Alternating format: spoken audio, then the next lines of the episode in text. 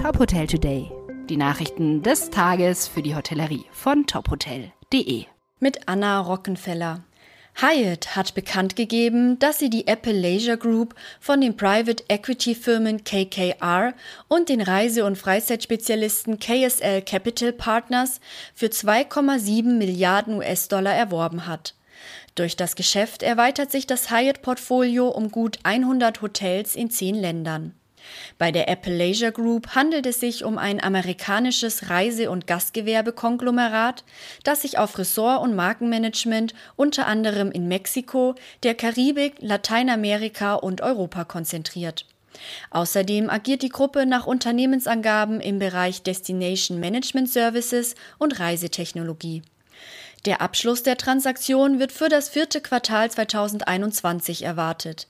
Durch den Erwerb will Hyatt nach eigenen Angaben bis Ende 2024 2 Milliarden US-Dollar an Erlösen aus dem Verkauf von Hotelimmobilien erzielen.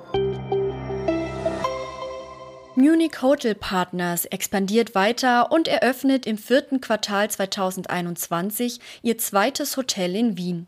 Hierzu schloss das Unternehmen einen Pachtvertrag für den Betrieb des Hotels Moons ab. Im Rahmen der Gesamttransaktion erwarb Munich Hotel Partners nach eigenen Angaben zugleich die Marke. Das Haus wurde ursprünglich von der Bridge Group und dem Wiener Architektenbüro Moser Architects konzipiert und liegt direkt am Wiener Hauptbahnhof. Der zunächst geplante Eröffnungstermin im vergangenen Jahr musste wegen der Covid-19-Pandemie verschoben werden.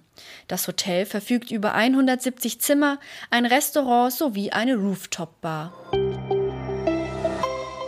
Die schrittweisen Lockerungen der Corona-Beschränkungen haben die Geschäfte von Hoteliers und Gastwirten im Juni angekurbelt.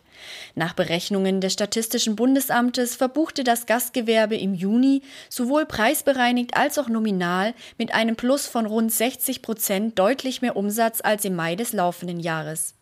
Die Erlöse lagen allerdings preisbereinigt noch 40,7 Prozent unter dem Vorkrisenniveau des Februars 2020 und 0,8 Prozent unter dem Niveau von Juni 2020. Von den Lockerungen der Corona-Beschränkungen profitierten Pensionen und andere Beherbergungsbetriebe besonders kräftig.